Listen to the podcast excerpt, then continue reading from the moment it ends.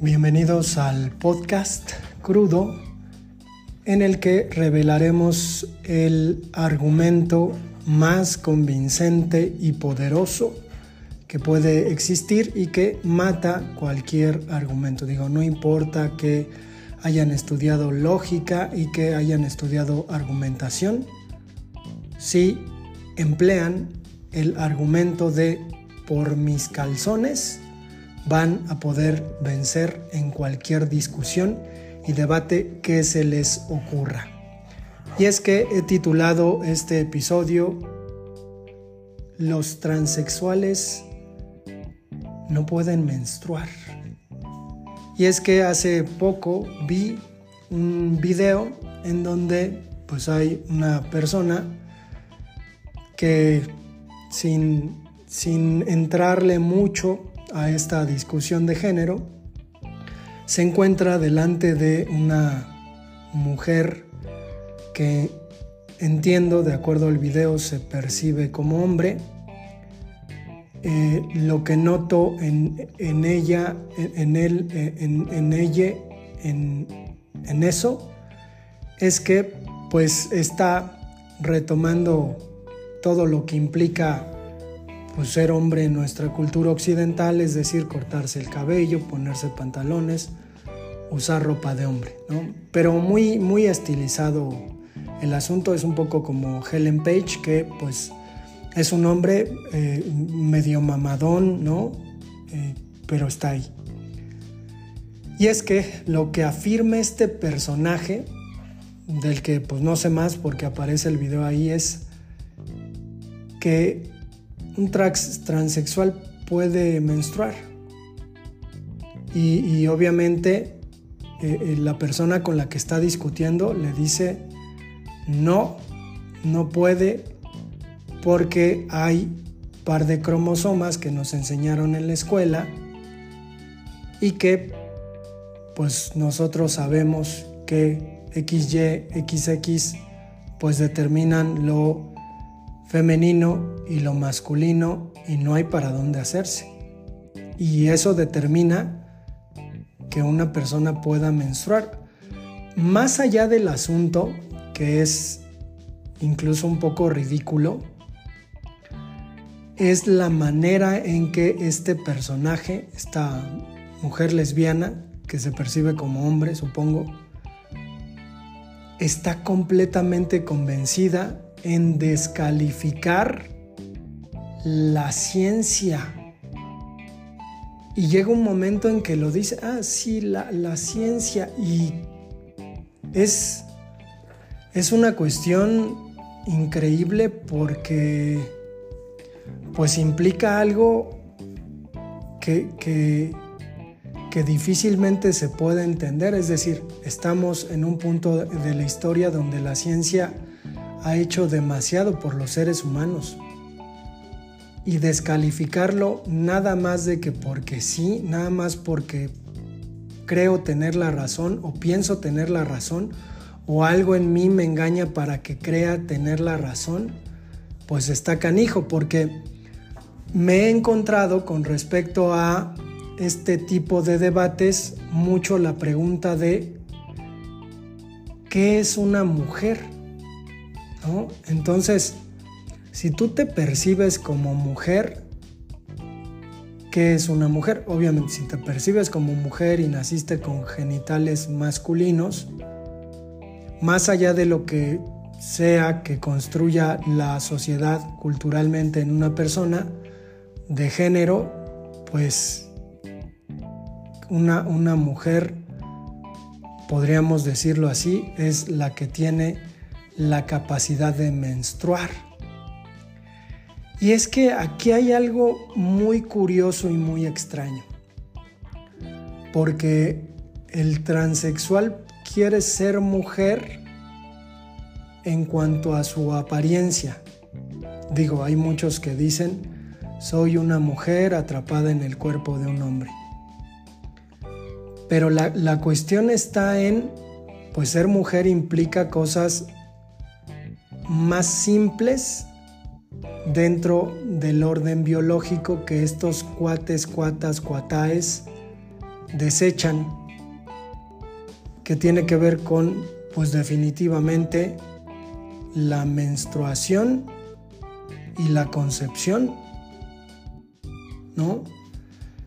Sin embargo, mencionarle esto a quienes luchan por la ideología de género, que digo, creo que, creo que en este podcast a veces nos pasamos con respecto a estar manoseando y manoseando el tema, pero ya cuando nos damos cuenta, por ejemplo, que en las escuelas se comienza a introducir esta mamada de la ideología de género, pues ya vemos una cuestión nociva, por muy progres que, que podamos concebirnos, ya estamos viendo ahí cuestiones un tanto pues extrañas, ¿no? Digo, cada quien que haga en su casa lo que quiera, pero pues ya en la escuela, como, como el carácter eh, de un lugar en donde se difunde cierta información, pues dices, eso, eso, y yo sé que me escucho muy conservador, pero está canijo, sobre todo porque pues lo que implica la escuela es darte información corroborada, científica, pero ya meterte en estas ondas de ideología es un poquito como pues una escuela religiosa, ¿no? Yo creo que, que se debería ir considerando el asunto de la ideología como si hubiera escuelas deliberadamente ideológicas y tú mandases a tu hijo para que les metieran así como en las escuelas religiosas a veces les meten la religión y a veces les meten otras cosas, pues que mandases a tus hijos a las escuelas deliberadamente ideologizantes. Pero pues está cabrón en lo popular, sobre todo por llegar a este tipo de cuestiones. Un transexual, dicen ellos, dice alguna, algune, alguno, no sé cuántos. Supongo que debe haber algunas personas que, que, sean cabales y digan, bueno, pues estas cosas que esta persona dice es una insensatez, pero pues está, está canijo, ¿no? ¿Y qué es lo que implica? Pues implica la cuestión de la autopercepción, como eh, jugando, ¿no? Jugando nosotros un poco con otro tipo de asuntos, el Sila que ha dicho, ah, pues hoy me despierto creyéndome una avestruz, pues pues ¿quién te puede decir que no? Si estás en todo tu derecho, pero no porque te creas avestruz vas a poner un huevo, a menos que simules y hagas una mamada, pero solamente así. Entonces, en este sentido, digo, me, me gustó mucho un argumento que comentó por ahí un médico que decía, bueno, nos podemos deshacer de esta ideología de género considerando lo siguiente. Hay un par de especialistas que, aunque haya miles de orientaciones sexuales, ya saben más o menos por dónde va el asunto, solamente tenemos dos especialistas, el urólogo y el ginecólogo. Voy a ser ecuánime y diré la uróloga y la ginecóloga. ¿no? Ginecólogo, urólogo, ya, para que estén satisfechos y yo cumpla con mi cuota de la inclusión. Pero pues va por ahí, ¿no? O sea, va por ahí el asunto en donde no podemos ir repitiendo por, por la vida este tipo de cosas. Desafortunadamente, me he encontrado con adolescentes que por verlo ¿no? En redes sociales van repitiendo estas cosas, ¿no?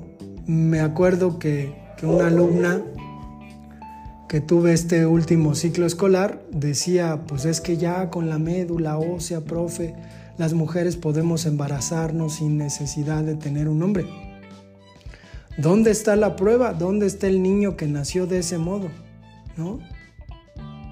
Y obviamente decirlo o ponerlo en la mesa, dudar es ser un intolerante, porque precisamente a la hora de que tú dices es que un hombre transexual no puede menstruar, eres visto como despreciable, funable,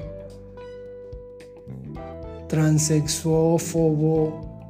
O sea, er-, eres visto como alguien que odia a los transexuales. Solo por decir, no sé cuántas veces lo he dicho en este episodio, los transexuales no pueden menstruar. Con eso, y, obviamente creo que ya la sociedad en general, mucha gente va viendo de qué lado más la iguana, ¿no? Este, qué es lo que está pasando con este movimiento, con estos movimientos. Mucho orgullo, eh, mucho producto, ¿no? Mucha mercadotecnia durante un mes se acaba el mes y se acaba la lucha y todo lo demás. Entonces, pues no es más que una cuestión de ideología mercantilista que pues vende durante un mes, es como el julio regalado, y vende bien, pero ahí está. Y para concluir, pues me remito a un poema de Fernando Pessoa que se llama Tabaquería, del que he hablado en algún episodio acá, que dice, en este momento cien mil cerebros se conciben, en sueños tan genios como yo. Y la historia no rescatará ni a uno. Es decir, pues yo puedo concebirme a mí mismo como un pensador y como un intelectual. Y habrá un montón de gente que lo haga y la historia no tomará a ninguno de los que se perciben a sí mismos como genios, que sería una insensatez, ¿no? Sería una, cosa ahí muy extraña, ir por la vida creyendo que uno es el centro del universo y que uno tiene la razón absolutamente de todo. Digo, más vale que si uno ve anomalías, si uno ve cosas sospechosas, pues le comente a los demás como pueda, ¿no? Y que no vaya por la vida diciendo que lo que uno repite, lo que uno dice es la puritita verdad. Vamos a terminar este episodio que se llamó Los transexuales no pueden menstruar. Nos escuchamos para el próximo.